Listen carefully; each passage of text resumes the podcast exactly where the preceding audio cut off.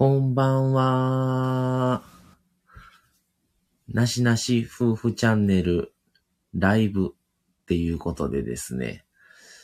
ちょっとどうしようかなと思ってたんですけども、えー、ライブを始めようかと思って、スイッチを入れました。皆さんクリスマスイブはどう過ごされてますでしょうか？もう、毎年、あ、早速、宮城さん、こんばんは。ありがとうございます。来ていただいて。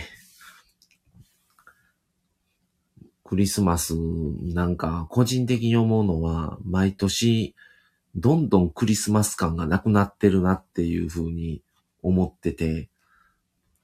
こうちゃん、こんばんは。バイト終わりです。いらっしゃいませ。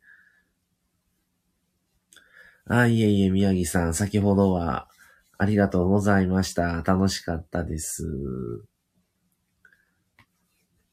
なんか、そんなことないですか？昔、僕が若い時って、あ、こうちゃんバイトお疲れ様です。お疲れ様です。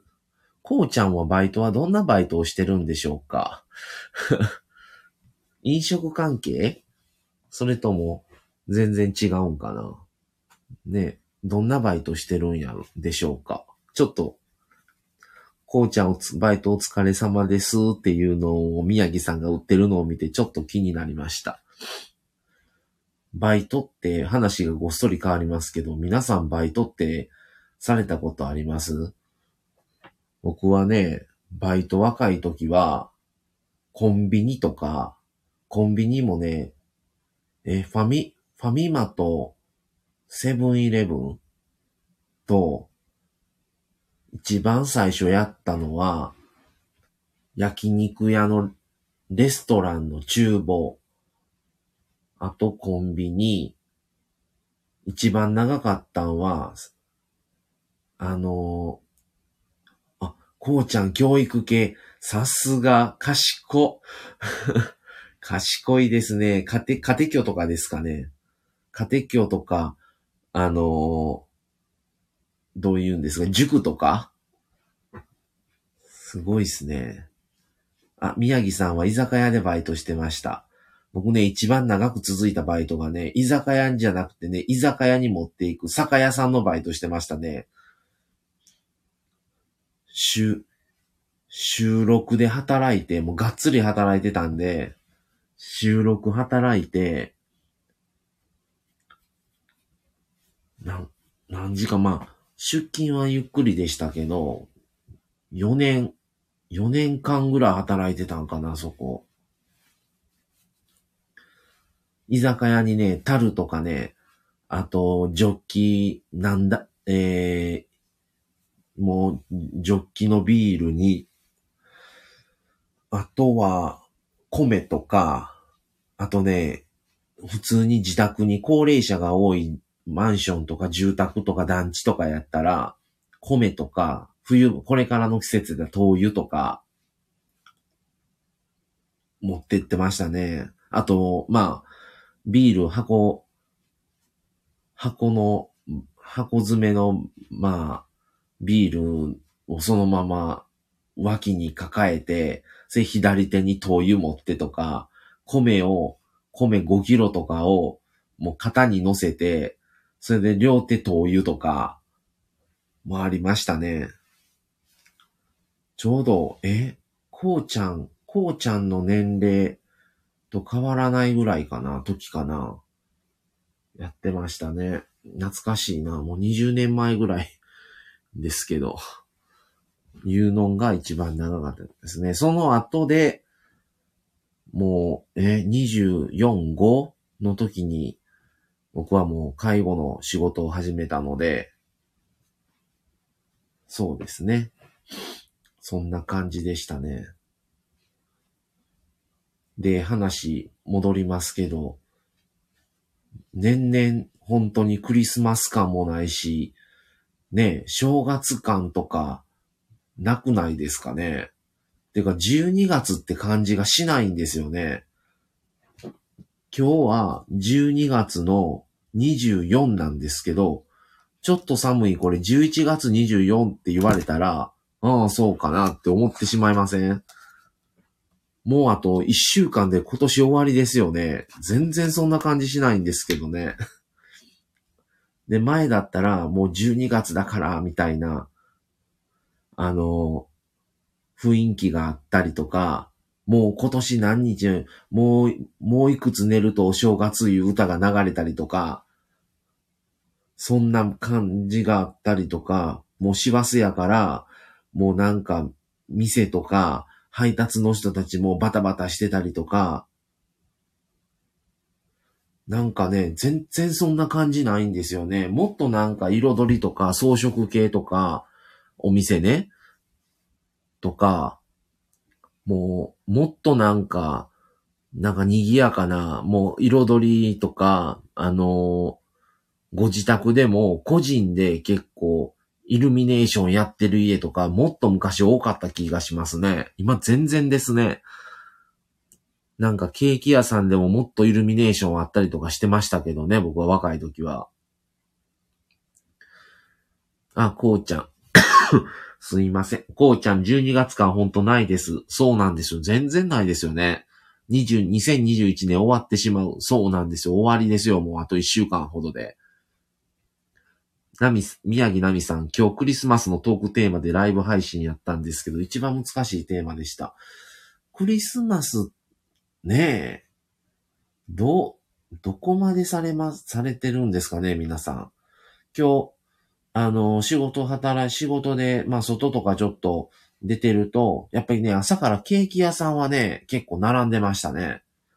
けど、もっとね、前ってもケーキ屋さんと言ったらクリスマスツリー大きいのがドーンとあったりとか、朝からイルミネーションピカピカとか、なんかそんな感じやったんですけど、もうなんか並んでるから何やろうってよく店の中覗いたら、あ、ケーキ屋さんやんっていう感じでね。なんか全然なんかクリスマス感ない感じでしたね。み、な、宮城さん、何喋ればいいのかわからなかったですね いやいやいや、楽しかったですよ。普通にあの、宮城家の、あの、今日の、あの、豪華な、あの、クリスマス、クリスマスの夕食、ね。いや、ちょっと普通に食べ、食べに行きたいなと思ってしまいましたね、あれ。ようちゃんのね、りょうちゃんも元気に、あの、よく声が聞こえてましたけど。ね、クリスマス、そうなんですよね。で、もうなんか、100均とか行ったら、クリスマスの商品も昔と違って量が少ないし、同じ棚の横にはもう正月のが置いてるから、もう今季節何って思って、今日な、今なん、どっち結局みたいなね、感じもするし、数日前ニトリ行ったんですけど、ニトリ行った時は、まだもちろんクリスマスの前ですよ。それやのにもうクリスマスの商品5割引きとかしてましたからね。なんか、いつ今みたいな。もっとクリスマス感があったんですけどね、昔。まあ、ルミナリエが今年ないっていうのもあるかもしれないですけど、もっとなんかね、あの賑やかな年末感があったんですけど、全然ないです。普通、普通の、そうなんですよね。クリスマスツリーの撤去もめっちゃ早い。そうなんですよね。クリスマスツリーって結局ね、飾ってる期間めちゃくちゃ少ないですよね。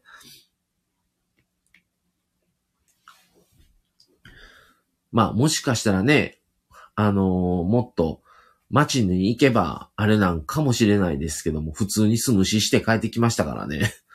余計かもしれないですね。こうちゃんだったら若いから周りでクリスマスパーティーやろうやとか、クリスマスデートとかすん、すんねん、するみたいな話とか、なんかいろいろ周りの友達とか周りの人たちって結構まだクリスマスどうする、ああするっていう話の年齢の頃やと思うんですけど、どうなんでしょうね。二十歳ぐらいの世代は今はどうなんやろう。もうね、クリスマス感もないし。ああ、2年前はパーティーしましたね。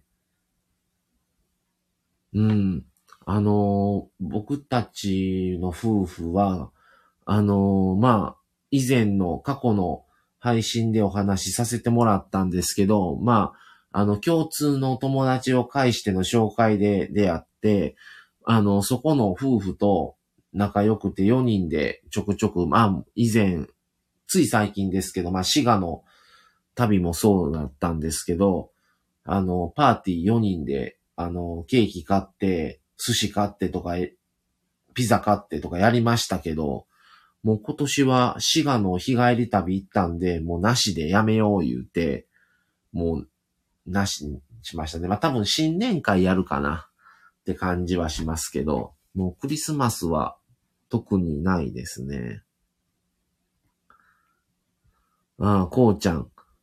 えー、僕の周りはデートかバイトですね。ああ、そう。で、こうちゃんは今年はバイトだったということですね。来年は、来年はデートできるようにね。大丈夫ですか？まだまだ若いから、これからですよ。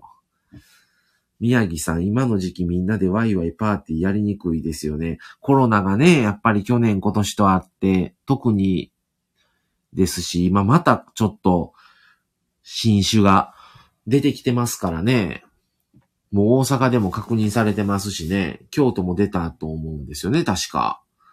なので、ちょっともう怖いなと思って、で、まあ自分のチャンネルやからちょっとこれ話しますけど、あのー、YouTube の渡辺夫婦の出会ったあのー、同じね、メンバーシップで出会ったんですけど、そのオフ会をやろうっていう話をしてて、その、オフ会できるこれってちょっとね、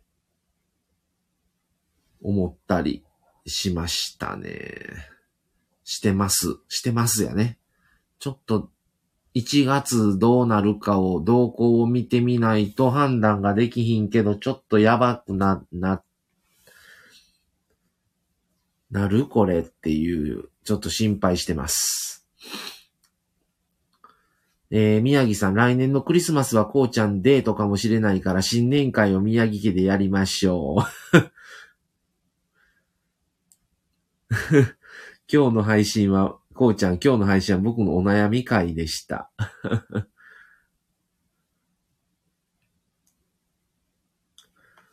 こうちゃん、お気遣いありがとうございます。宮城さん、渡辺夫婦はオフ会しないような気がしますね。渡辺夫婦はしないでしょうね、おそらく。これ言っていいんかな。うん。するような気配感じませんね。まあ、最悪ちょっとオフ会実際、まあ名古屋と大阪でやるつもりしてるんですけど、もうちょっとコロナがまた蔓延して、どうしても無理になった場合は、ちょっと別のやり方を考えようかとは思ってます。このスタイフ使ってでもいいし、ちょっとね、やっぱり何もしないっていうのは、もう自分的にちょっとやっぱり、あの、腑に落ちないので、何かは考えようかなとは思いますね。少人数制でやっちゃうか、ちょっとできれば、名古屋の時に昼と夜をやるのをちょっと分散させてほしいっていう話でやるか、それか、うーん、ちょっとね、考えてもいいかなとは思いますね。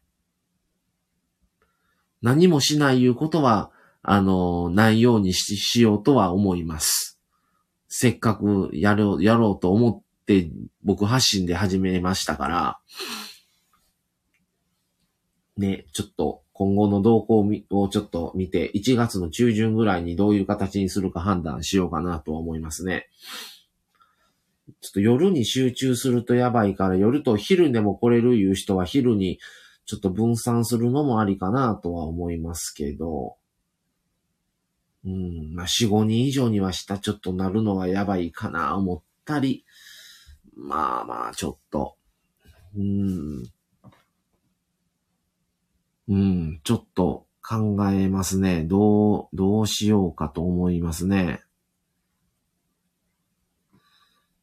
まあまあ、でも話戻しますけど、あのー、ね、もうすぐ、もうクリスマス、明日がクリスマスですから、なんかね、言うてるともう次お正月の歌が流れて、もう年末何日でもう正月って感じですけど、皆さんは、まあ、明日のクリスマスはどうなのか、あとね、年末年始は皆さんごゆっくりされるんですかね。あまりね、大勢と会うのもちょっと今、ちょっとどうかなと思う時期になってしまってますし、あ、宮城さん、せっかく楽しみにされてる方もいらっしゃいますもんね。そうなんですね。僕たちも楽しみにしてるんでね。なんとかね、会えるようにするか、ちょっと、夜、夜も、夜自体も鈍性とか、ね。うん、ちょっとまあ、いろんな方法をちょっと夫婦で考えようかなと思ってます。はい。最悪は、ちょっとこのスタイフを利用して、皆さん入ってない方は、スタンド FM のアプリ取っていただいて、もう、ここの中でとりあえずちょっと集合するとか、あの、それでちょこちょこと何人かずつで、ちょっと3人ずつぐらいでちょっと実際にトークするとか、をしてもいいのかなとは思いますね。皆さん年末年始のご予定は、予定はあるんでしょうかね？どう、皆さんどうなのか？僕たちもまあ、大晦日、1日は奥さんが夜勤なので、僕は大晦日、大晦日が2人一緒なんかな？なので、ちょっと大晦日に、まあ、ちょっとど、何かしらは、どっか、もしかしたら、奥さんの実家に行くかもしれないし、別のとこに行くかもしれないし、わからないですね。夜の11時からはライブ配信やりたいと思いますので、大晦日、年越しライブ、ぜひ、あのー、参加できる方、お待ちしております。一応の予定は10、夜の11時から日付変わって0時半ですが、おそらく1時までには、1時までは伸びるような気,、ま、気はしてます。ちょっとね、それはちょっとテーマをちょっと考えて、今年どうでしたかとか来年の抱負はとか、ではつまらんかなとは思ってますけど。あ宮城さん、スタイフオフ会で喋りましょう、みたいな感じですね。もう最悪どうしても無理やったら、そうですね。こうちゃん、祖父母の家で餅つきし、いいですね、餅つき。昔、あのー、年末ぐらいから田舎行って、あの、機械やったんですけど、もち米を餅屋からもち米買うて、機械で餅ついて、それみんなで餅丸めてやりましたね、毎年。それを雑煮に入れて、あとあの、いろいろお供えしたりとか、ちょっとご近所に配ったりとかもしてましたね、田舎は。宮城さん、えー、実家、自家、自宅から車で10分。えー、近いですね。元旦だけ行きますね。宮城さん30日は実家で餅つき大会。えー、そう、こうちゃん。えー、熱々の餅を丸めるやつですね。そうなんです。あれね、熱々でないとね、だんだんね、ひび割れてきてね、丸めなくなってくるんですよね。だから熱いうちにね、やらなあかんのですよ。で、自分はまあ、その時、まだ、まあ、全然子供でしたし、あんまりうまくなかったんですけど、もうその時ね、やっぱり毎年やってるから、やっぱりあの、家族っていうかまあ、親戚、おじいちゃんおばあちゃんのとこ行ってたんですけど、おじいちゃんはめっちゃうまかったですね。ひび割れ全然せえへんしね。こうしたらええね言われてもできないんですよね。そんな覚えてますね。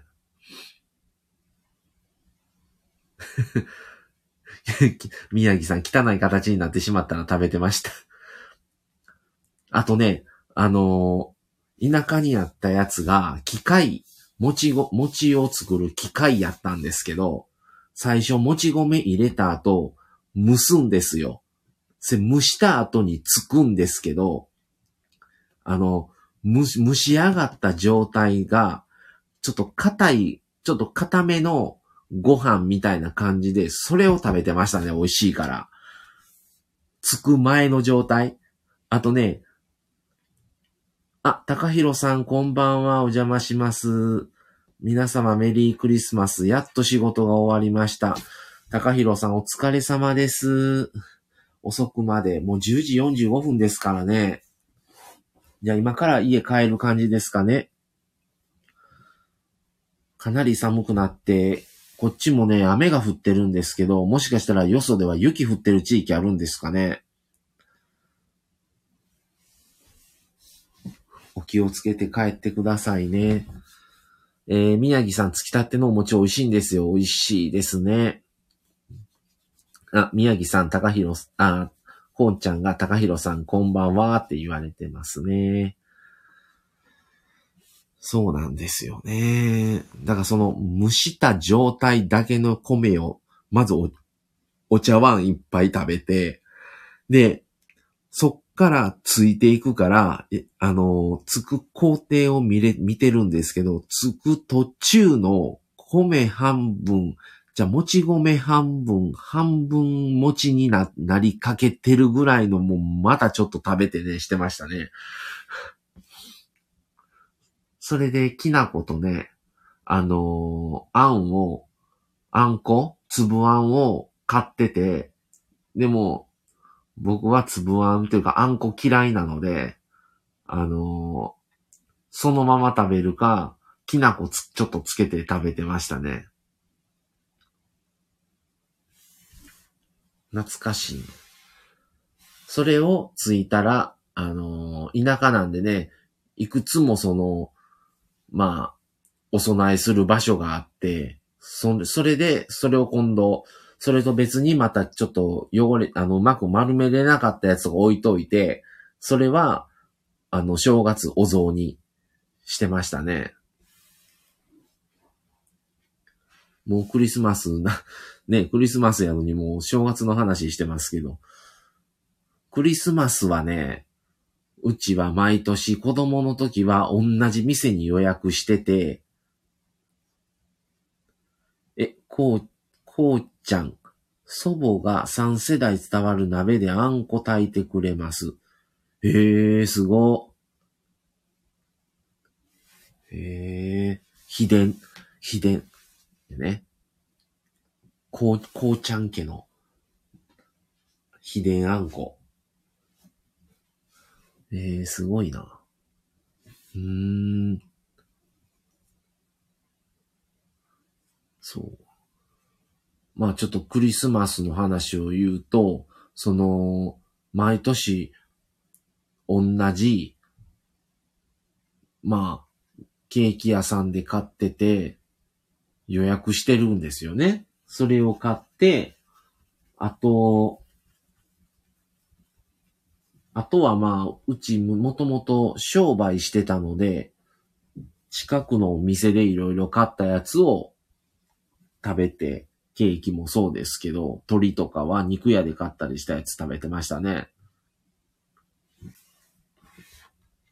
まあ、それで食べて、クリスマスやから言うて、クリスマスプレゼント的なんはあんまりなかったかもしれないですね、親からは。親戚からもらったりはありましたけど、あんまり親から買ってもらったっていうのが、あんまりないかもしれないですね。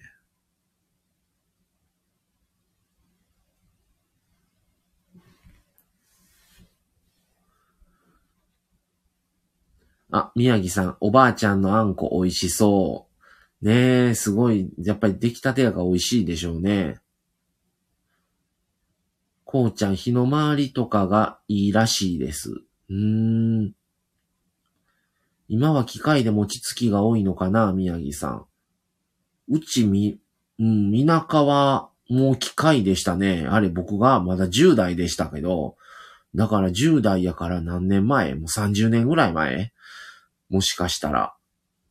うん、機会でしたね。えー、高弘さん、えー、宮城さん、こうちゃん、こんばんは。宮城さん、ライブ聞けなかったので、アーカイブで聞かせてもらいます。僕もまたね、あの、明日、またアーカイブ聞かせてもらいます。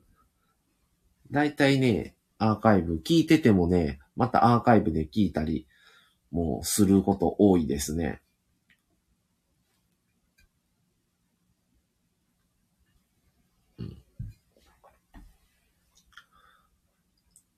うん、で、正月、お雑煮なんですけど、皆さんお、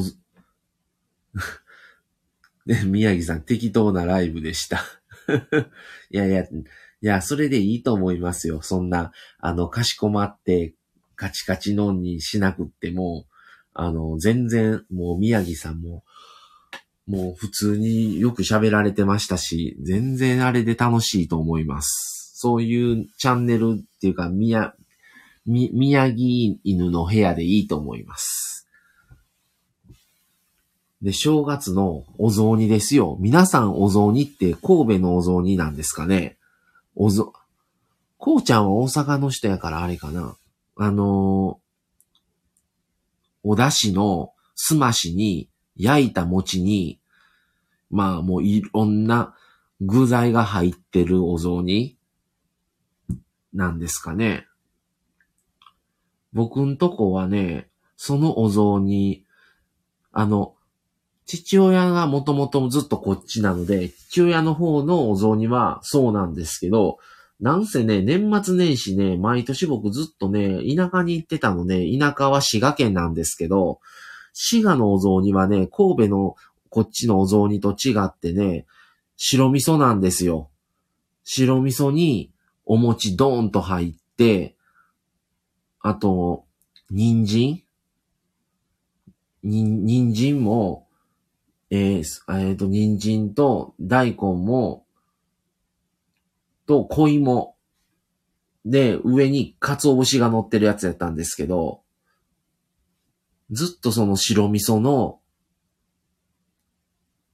それがもう雑煮っていう感覚だったので、なんか、こっちに来た時のすましっていうのが、なんかすごい、えって感じでしたね。でも、母親曰く、あの、こっちのお雑煮は、いっぱい具が入る分、結構材料費高いって言ってましたね。田舎の滋賀のお雑煮は、白味噌で具材も少ないんですよ。だから、それほどそんなかからへんけど、みたいな。でも、自分はもう毎年滋賀でお雑煮食べてたので、もうそれ、それが出てやっとお雑煮というか、あ、それを食べて、あ、正月っていう感覚ですね。今でも。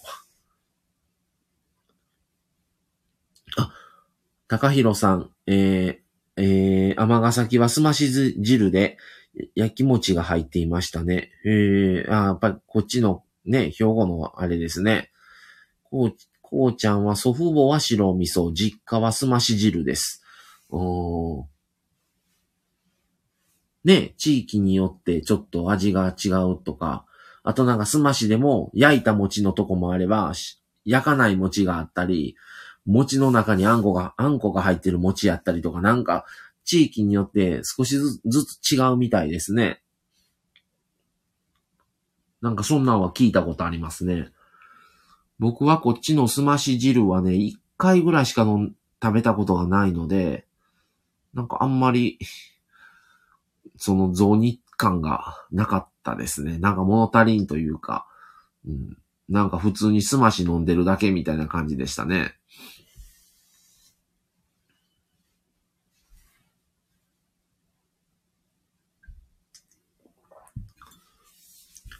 もう言うてる、ね、うちにもうちょっとの日が経つともうお正月ですよ。カウントダウンですよ。皆さん紅白とか見るんですかね ?31 日は。あのー、今まで僕はね、紅白はほとんど見ずにですね、ダウンタウンの番組見てたんですよ。笑っちゃい、笑ってはいけないっていうシリーズをね、毎年見て、あっちを見てたんでね、のもう今年ないんですよね、あの番組。ちょっとね、まあもうかなりの体張ってるので、もうしょうがないなとは思うんですけど、病院とかね、空港とかね、面白かったですけどね。それでね、有名人がね、バス乗ってくるんです。あの、最初に集合場所からね、その、まあ、例えば空港とか病院とか実験場とか、そこの目的までバス乗るんですけど、そのね、バスが途中の停留所にいくつも止まって、停留所のたんびにごっつい、もう本格、ちゃんとした有名人が乗ってくるんですよ。コントで、ネタ、ネタしたりとか、なんかあの、暴露したりとかね、ダウンタウンの。それが面白かったんですよね。行くまでのバスの映像が。もうね、もう今年ないんですよね。それもちょっと寂しいなぁと思います。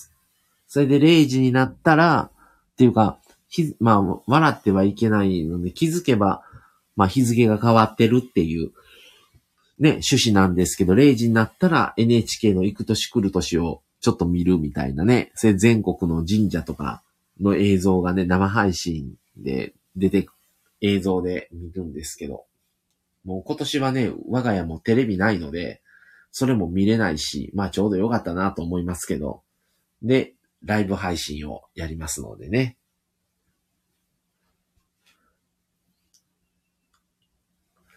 どんなライブ配信になるのか。あ、そうそう、ガキ使。ね、ないんですよね、高弘さん。あ、ぜひ、あのー、いらしてください。宮城さんも、なしなし夫婦チャンネルのライブ配信はめっちゃ楽しみですね。ありがとうございます。あのー、予定としては夫婦で、あの、やらしてもらいます。今日はね、ちょっともう僕一人で喋ってる感じなんですけど。夫婦でやらせてもらいますので、まあちょっといろんなこと話せたらなぁと思います。あっという間ですね。もう、これ決めたのって12月入ってすぐだったんですけど、ライブ配信しようって思って。もう、もう一週間ほどで今年終わりですからね。早いなと思いますね。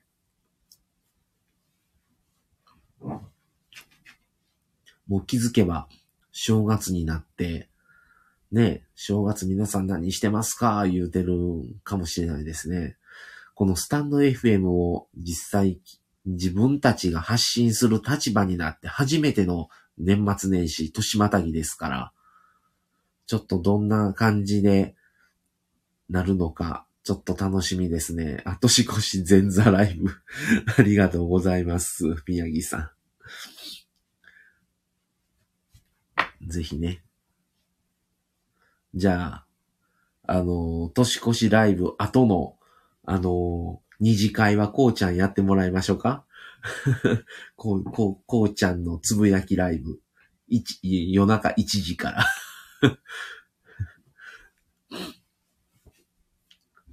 この間宮城さんのチャンネルでも書いたんですけど 宮城犬の部屋とこうちゃんのつぶやきと、なしなし夫婦チャンネルっていうのは、もうなんか姉妹チャンネルのような気がしてね。なんか、すごいお互いに、あの、こう、なんか、助け合いながら、一緒に頑張っていきましょう感が、あの、すごいあって、これはこれでちょっと新たなやり方で面白いな、思ったりしてるんですけどね。そうそう、3番組高め合ってる感じしますよね。そうなんですよね、こうちゃん。あのね、皆さん MBS 見、見たりします？あのね、僕 MBS 好きで4チャンネルですけど、あの、あ、関西じゃない方聞かれてたらすいません。関西の方では4チャンネル MBS なんですけど、関東とかの TBS は多分4じゃないんですよね。10、10、じゃあ6、6ちゃんやったかな？と思うんですけど、MBS ってね、なんか見てると、あ、でも MBS は関西ローカルなんで、ちょっと関東では見れないんですけど、よその地域では。2府4県と徳島県ぐらいしか見れないかななんですけど、なんかね、今、今も終わりましたけど、4、4ちゃん TV とかあるじゃないですか。で前は、僕たちずっとチチンプイプイとか見てて、チチンプイプイの番組って4時間ぐらいあったんですよね。3時間か4時間か。そのね、でもね、前後の、あの、ニュースとか、そのチチンプイプイの前の前番組とかもあって、その番組を連続して一緒にやるみたいな、なんか3番組連続6時間生放送しま、生放送とか、なんかその一緒にやって一緒にレベルを上げていきましょう感をすごい僕感じてたんですよね、当時。だからなんか一瞬、あ、それにちょっと似てるものがあるような気がするなと思ってしまいましたね、今。宮城犬チャンネルと、こうちゃんのつぶやきと、ね、僕たちの中、なしなし夫婦チャンネルとか、なんか、なんかそういう、その3番組の、この4人で、ちょっと、実際トークをすると、なんかトークテーマとしては、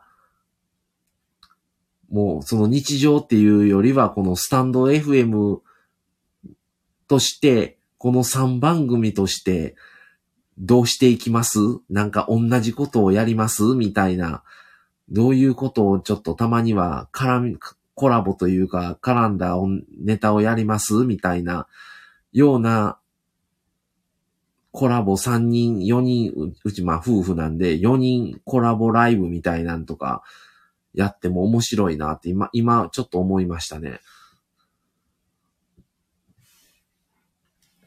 みんなが、ね、そう、作戦会議を、あ、宮城さん、音声でコラボ会したいですね。ちょっと面白いなって今思いましたね。こうちゃん、作戦会議を配信しても面白そうですね。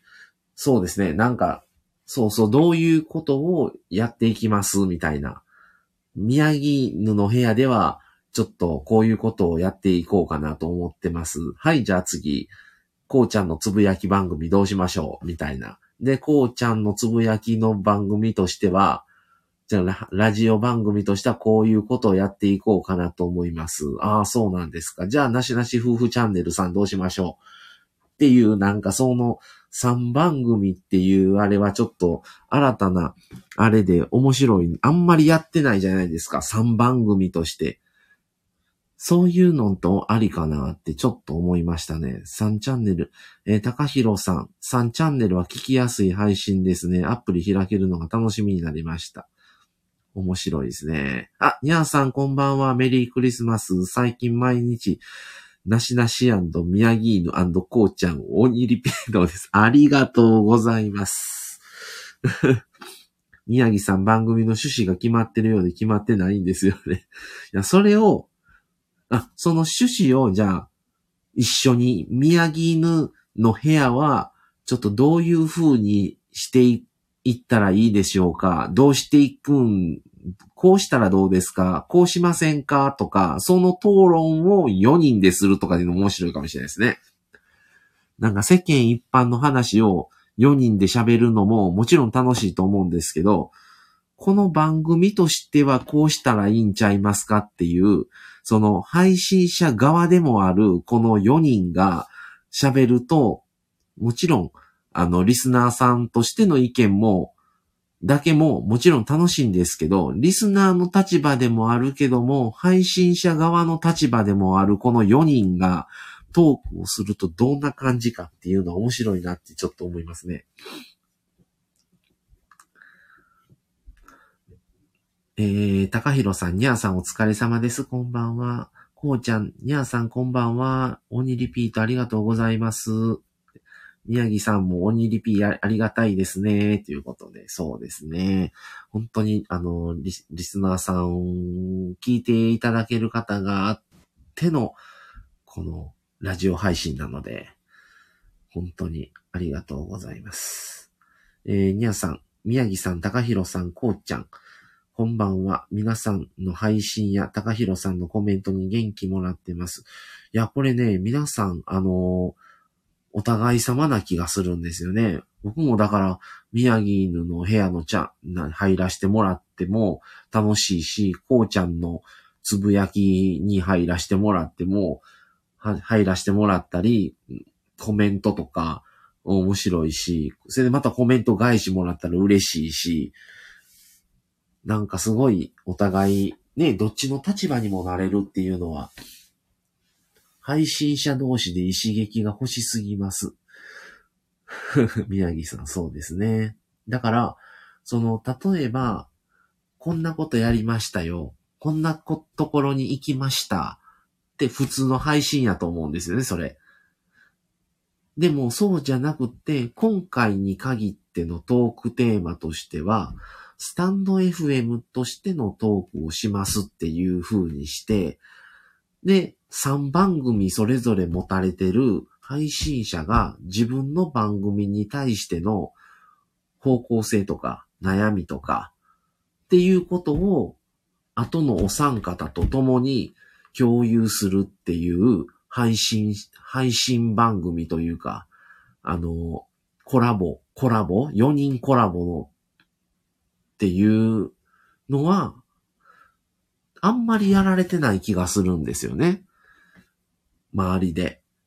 それってちょっと、まあね、はっきり言って自己満的なところもある気はするので、どんだけのリスナーさんが聞いてもらえるんかなっていう気はするんですけど、ちょっとリスナーさん置いてけぼりにならへんかなと思ったりする心配はあるんですけど、ちょっと番組としてどうしていきたいな、みたいな目標とか、あの、まあ、介護で言う短期目標と長期目標って言うたりするんですけど、なんか短期目標でもいいじゃないですか。全今年1月から6月までの間には、こんなことできたらいいな、みたいなんとか、それぞれの番組で、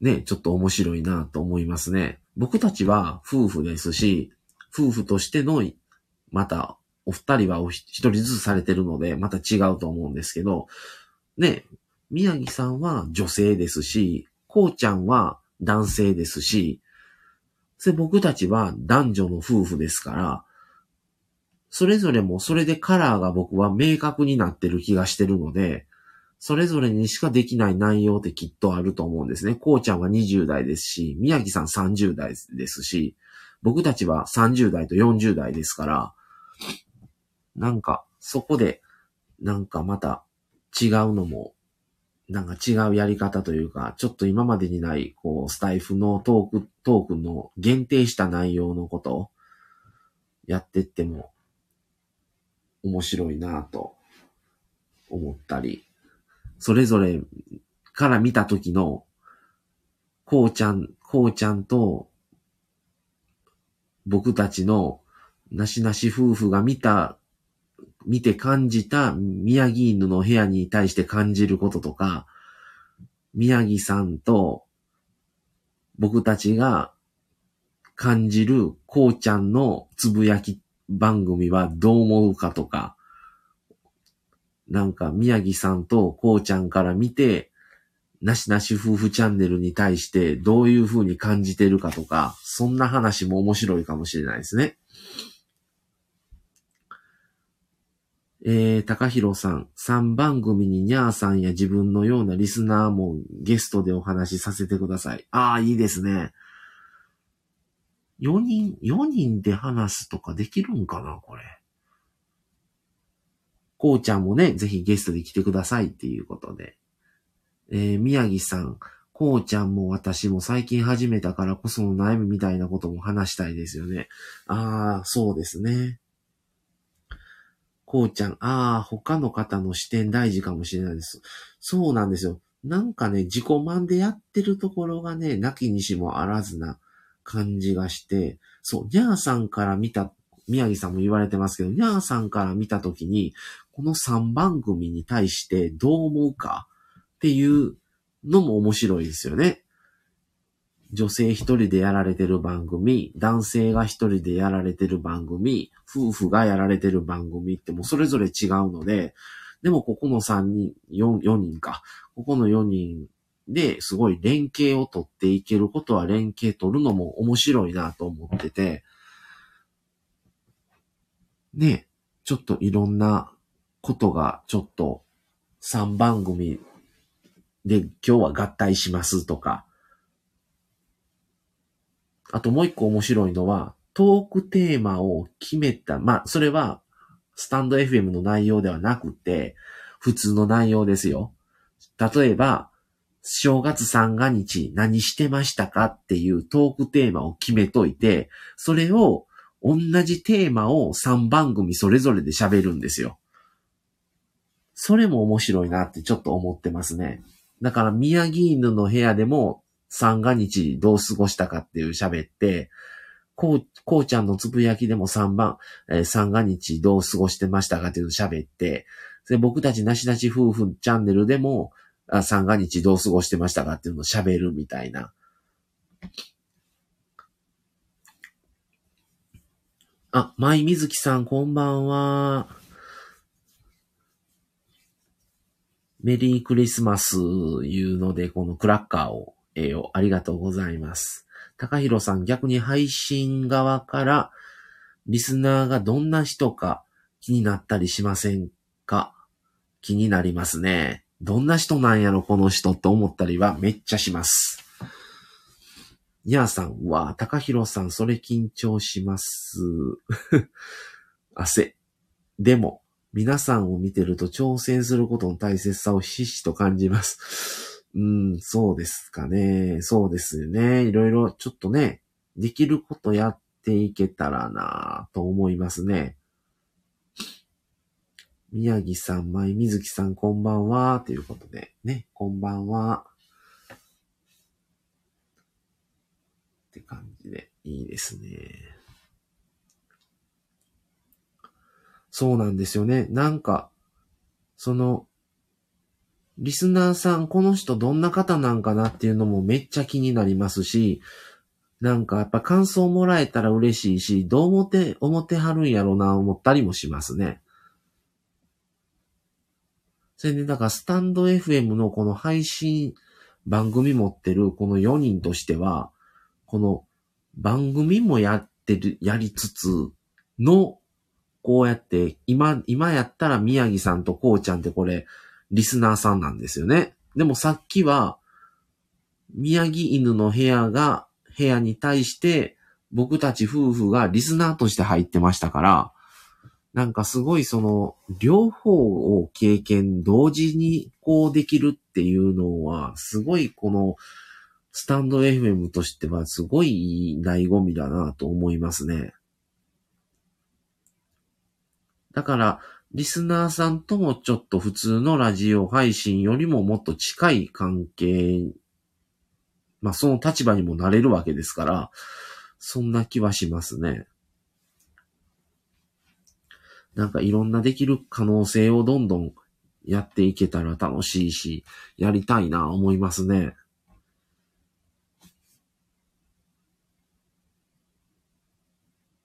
いろんなこと、うん、あと、まあ、ね、あの、YouTube の話になりますけど、ね、今、こう、文字でこれね、いろいろ入っていただいてる方、ほぼほぼこれ、あの、皆さん、あの、塚原夫婦の メン、メンバーというか、感じなので、あのね、実際にオフ会とかが将来あった時には、あーにゃーさんいう感じなんかもしれないですね。高弘さんいう感じかもしれないですね。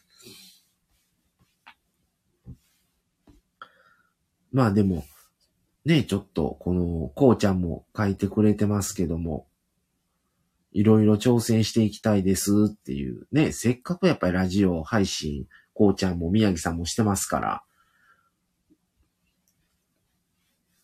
宮城さん配信者になってリスナー側になった時に、その後にライブ配信したくなっちゃう自分がいます。宮城さんライブハマってますからね。まあ人のこと言えませんけど。僕もね、結構宮城さんの後でそのままライブ2次会やったりしてますからね。この間、こうちゃんと3時間喋って、3時間喋った後、こうちゃんだけ退出してもらった。そのままでラジオ、あの、二次会やりましたからね。30分ほど。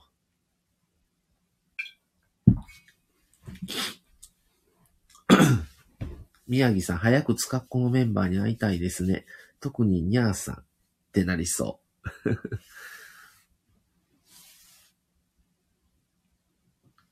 そうですね。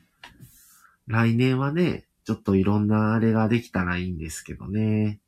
まあもちろん、あの、渡辺夫婦のね、カソヤオフ会もそうですけど、この、スタンド FM で自分がね、ラジオ配信番組持ってるっていうので、ちょっとそんなんもできたらなぁと思ったりしますね。なんかもうちょっといろいろ活かせれたら、まあちょっと、スタンド FM に入ってもらおうと思ったらアカウントを取ってもらわないといけなくなるので、ちょっとそこがハードル高いなと思うんですけど、全然聞く線でいいのでね、入っていただけたらなと。なんか名前見ただけで安心しますからね、この、やってもらえたらなと思っていろいろちょっと挑戦ね、できることはもうこれ、だから宮城さんともこうちゃんともそうですけど、同じ番組を、もともと僕ら、僕ら夫婦が先に、ね、僕たちはもう4月からやってたので、で、オフ会でお会いした時にちょうど宮城さんがまだやってなくって、で、こうちゃんは始ま、初めて、その後で覗いた時はまだ、二、三つぐらい、三つか四つぐらいだけやったんかなまだ。話が、配信されてる数が。なので、そっから聞かしてもらったりっていう感じで、やりましたけどね。そっからね、こうちゃんも頑張ってやって、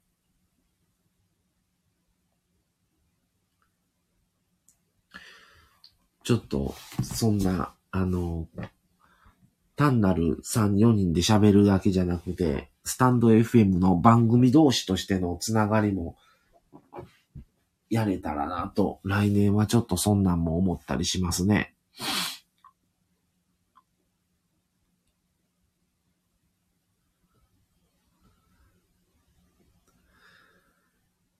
えー、宮城さん、早く使っ子のメンバーにお会いしたいです。特にニャーさんってなりそう。あ、これ読んだかな？ゼニャーさん、宮城さん、本当ですね。ってことで、宮城さん、ニャーさん、早くお会いしたいし、ラジオでもコラボしたいです。ね、コラボ面白いんですよね、なかなか。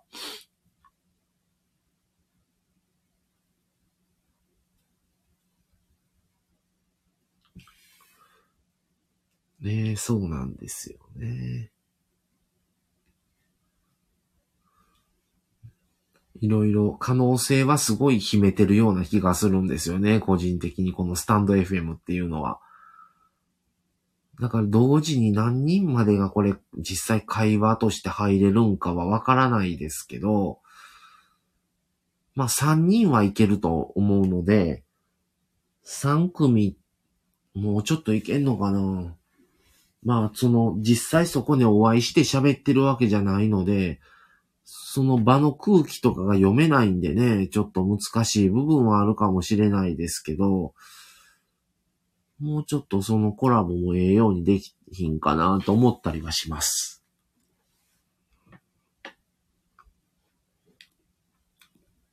ね皆さん、もう年末ですし、仕事納めも皆さんいつまでなんかな？もう気づけばもう日付変わって2022年になってるんじゃないかなと思ったりもしますけど。ちょっといろいろせっかく今年はスタンド FM っていうラジオを始めることになって、ねもう大方4月からので8ヶ月僕たちやってるんですけど、よく続いたなと思いますね。自分たちで。どうなるんやろうと思う。ネタもなかった時も、もうなんか、まあ、事前に、あの、思いついた時に、収録をしといて、ストック残してるんですけど、ストックがなか、ない、ストックどうしようって思ったりもしょっちゅうありましたしね。あ、国士さんこんばんはいらっしゃいませ。遅くにありがとうございます。嬉しいですね。えー、宮城さん、普段一人で話してるので話すの楽しいですね。仕事納めは28日ですね。ああ、そうなんですね。だいたいそうなんかな。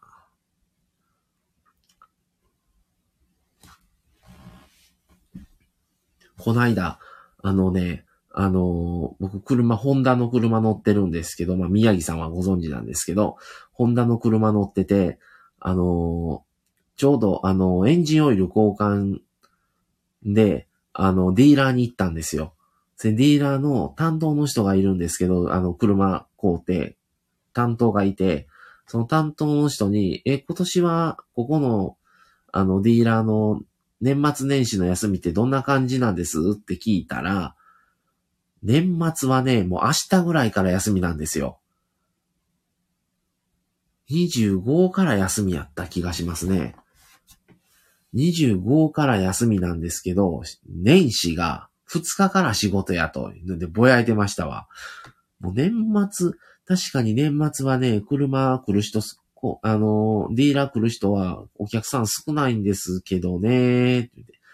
でも自分的にはも、もうちょっと年末、もうちょっとギリギリまで働いて年始をもっとゆっくり休みたいですって言ってましたね。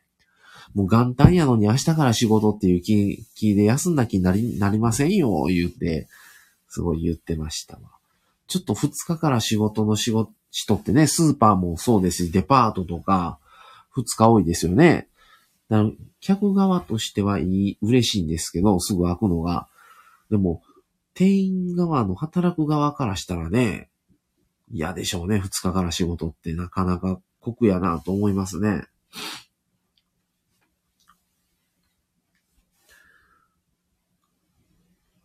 そうなんですよね。あ、えー、っと、えー、宮城さん。えー、国士さんこんばんは。国士さん。宮城さんメリークリスマス。ということで。宮城さん、国士さんメリークリスマスです。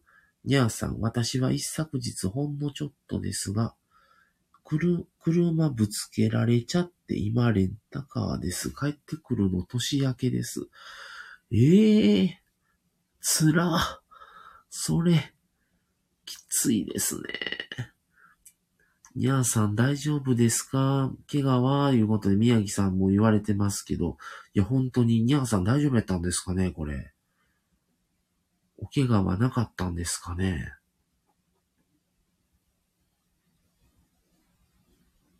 あ、国士さん。え、宮城奈美さんフォローさせてもらいましたよ、ということで。これはね、すごく宮城さん喜ば、喜ばれると思います。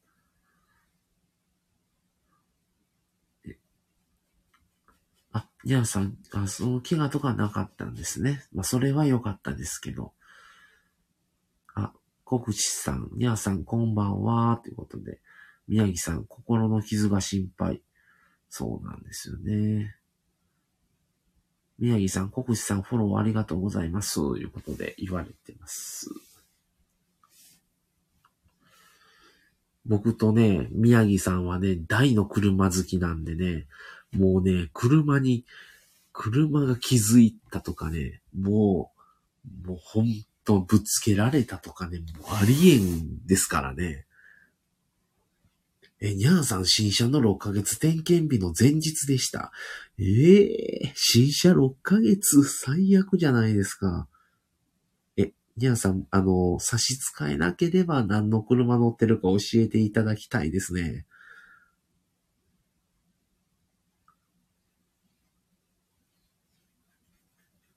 にゃんさん何の車乗っとんやろ。あのね、車好きとしてはね、皆さんどんな車乗っとんかね、めっちゃ、めっちゃ気になるんですよ。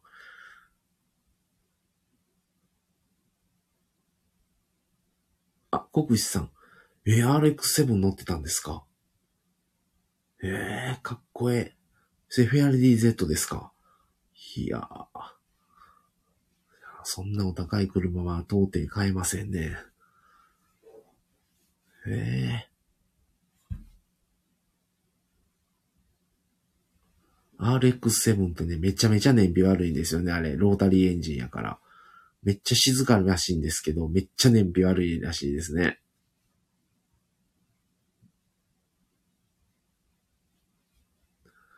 え、一、これは100、13、130Z っていうのは、どういうあれ？あれなんですかね？ちょっと調べてみよう。わからへん。型式番号？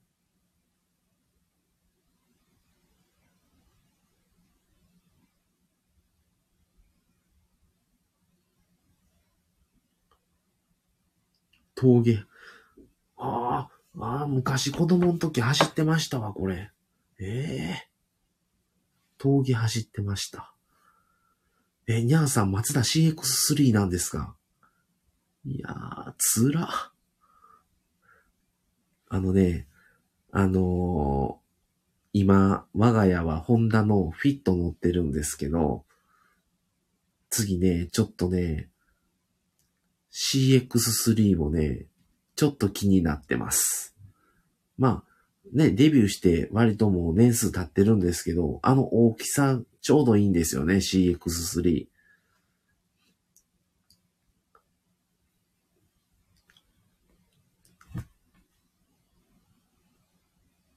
えー、え、ニャンさん乗ってる CX3 ってガソリンですか？ディーゼルですか？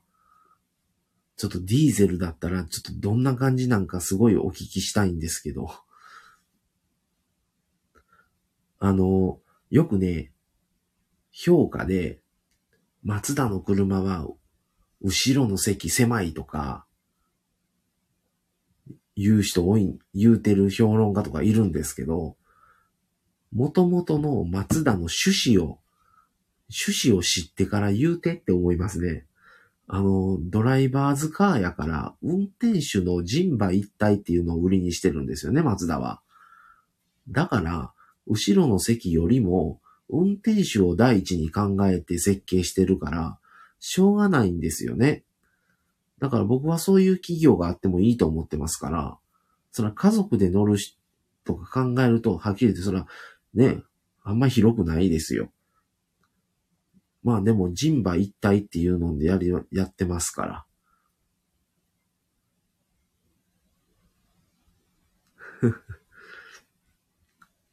お、めっちゃ流れてる。ちょっと待ってくださいよ。えー、宮城さん、松田車乗りやすいって聞いたことあります。国士さん、あ、今、ジムニー、えー、ジムニーですか？今の、今の現行モデルですかね？古いタイプのジムニーですかね？国士さん。今のジムニー、1年待ちじゃと思うんですけど。宮城さん昔初代ジムに乗ってましたよね、免許取ってって言われて、おっしゃられてましたね。え宮城さん、お風呂に入ろうかと思ったけど、車の話始まったら入りません。国士さん、松田車いいね。いいっすね。ニャンさん、私は全然走らないのでガソリンなんです。松戸で、松田といえばディーゼルだと思います。けどあれね、みたいですね。ディーゼルは、よく乗る人でないと、すすが溜まって、修理になってしまうらしいですね、マツダのディーゼルって。なんか方式が違うらしいんですよ、普通のディーゼルと。だから、走、走ることで、燃焼させて燃やしていかないと、すすが溜まって、車がエンジンが故障するんですよね。僕はあのね、松田2、昔で、前で言うデミオ、松田デミオで今で松田2なんですけど、それを乗ってる友達がいて、乗せてもらったんですけど、すごいね、車とこの、うん、乗ってる方の、うん、乗車の一体感はめっちゃあるなと思いましたね。JA11 リフトアップあまあ、国士さん、北海道やからジムにいいですね。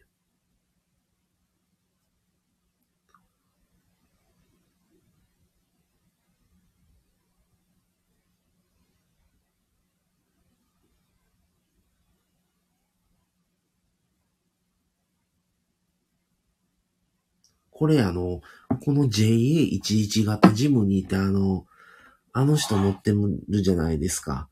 あの、ヒロシです。ヒロシがこれのミッション乗ってましたよ。なんか昔の、その、ホホロ、ホロタイプ？これワゴンタイプですけど。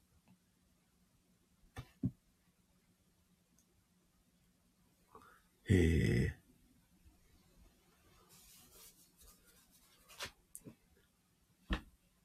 面白いですね。車の話。いいですね。国士さん、北海道なのでジムニー最高です。そうですね。北海道だったらジムニーいいですよね。若い時ね、一回ジムに乗りたいなと思ったことあったんですけどね。北海道は4区じゃないと絶対無理やと思いますね。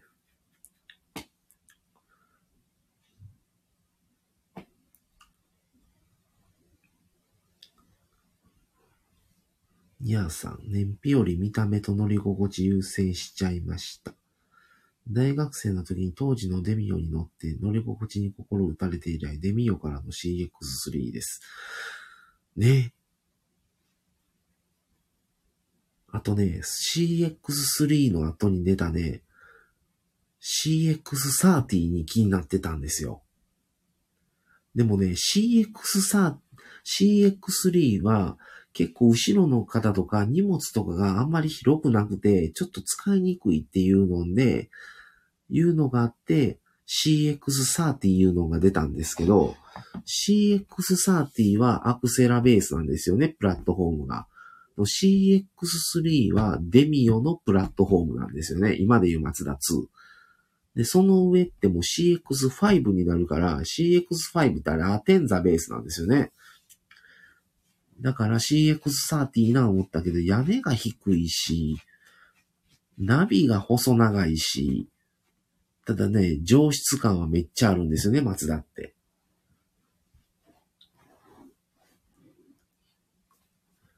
だからまあちょっと、ね、いいですね、松田も。早くね、車がまた元気に戻ってきたらいいですね、ニャーさん。このライブでニャンさんの心の傷が癒えたらいいんですけど。いやー、ちょっとそこまでのクオリティのラジオじゃないんでね、まだまだ、これからね、どんどん皆さんが楽しいなと思ってもらえるようなラジオにしていけたらなと思いますね。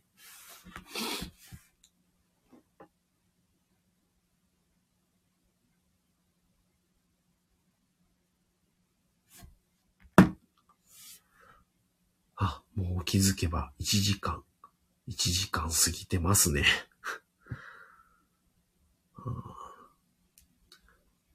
ああ、もう11時半ですね。もう、ね、今日はすごい、これ、皆さん入っていただいて、すごい楽しいライブでしたね。そろそろ終わろう、終わらないといけないかなと思っております。なかなかね、やっぱライブ配信すると皆さん入ってきてくださるんでね、すごい嬉しいですね。生の声が聞ける感じで。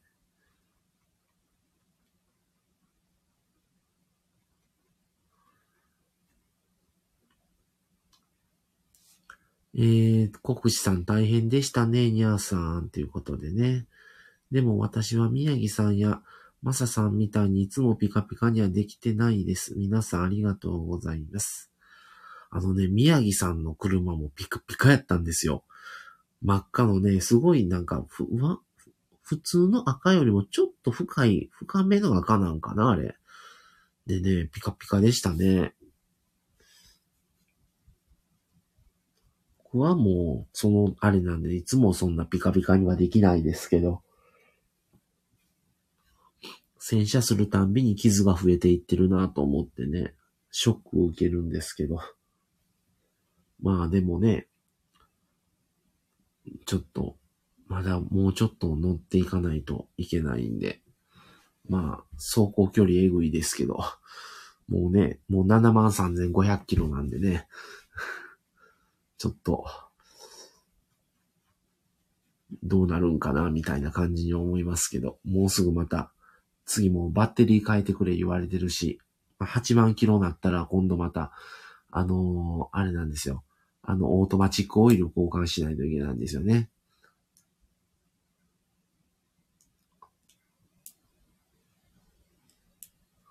ああ、いいですね。やっぱ愛着湧くんですよね。車ね。そこもありますね。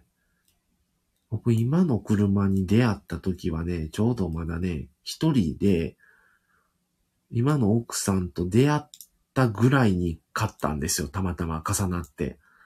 で、まだ付き合ってもなくて、買う時に、この車だったら、付き合って結婚したとしても、例えば結婚せず一人を貫いたとしても、どっちにしてもこの車のままで使えるなと思って、最終的に今の車に決めたんですよね。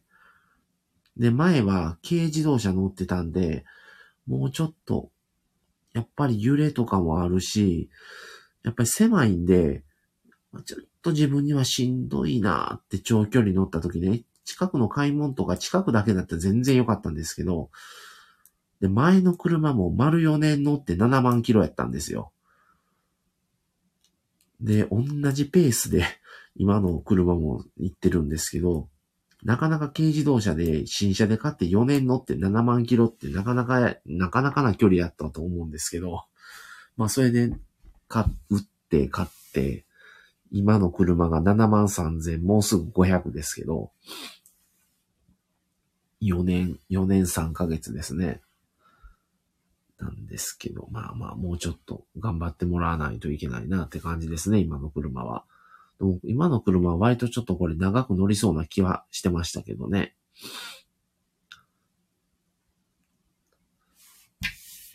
まあ、そんな感じで。この間洗車行って、また年末までにもう一回洗車行くか、もう年始に行くか、まあまあ、ね、今雨降って汚れてきてますから、また考えないといけないですけども。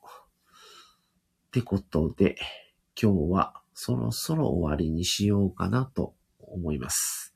11時35分、1時間12分ですね。えー、ね、途中から入っていただいた方、国士さん、ニャーさん、はじめ、他の方、ありがとうございます。で、最初から入っていただいた宮城さん、こうちゃん、高弘さん、ありがとうございます。前水木さんも途中から入っていただいてありがとうございます。本当に。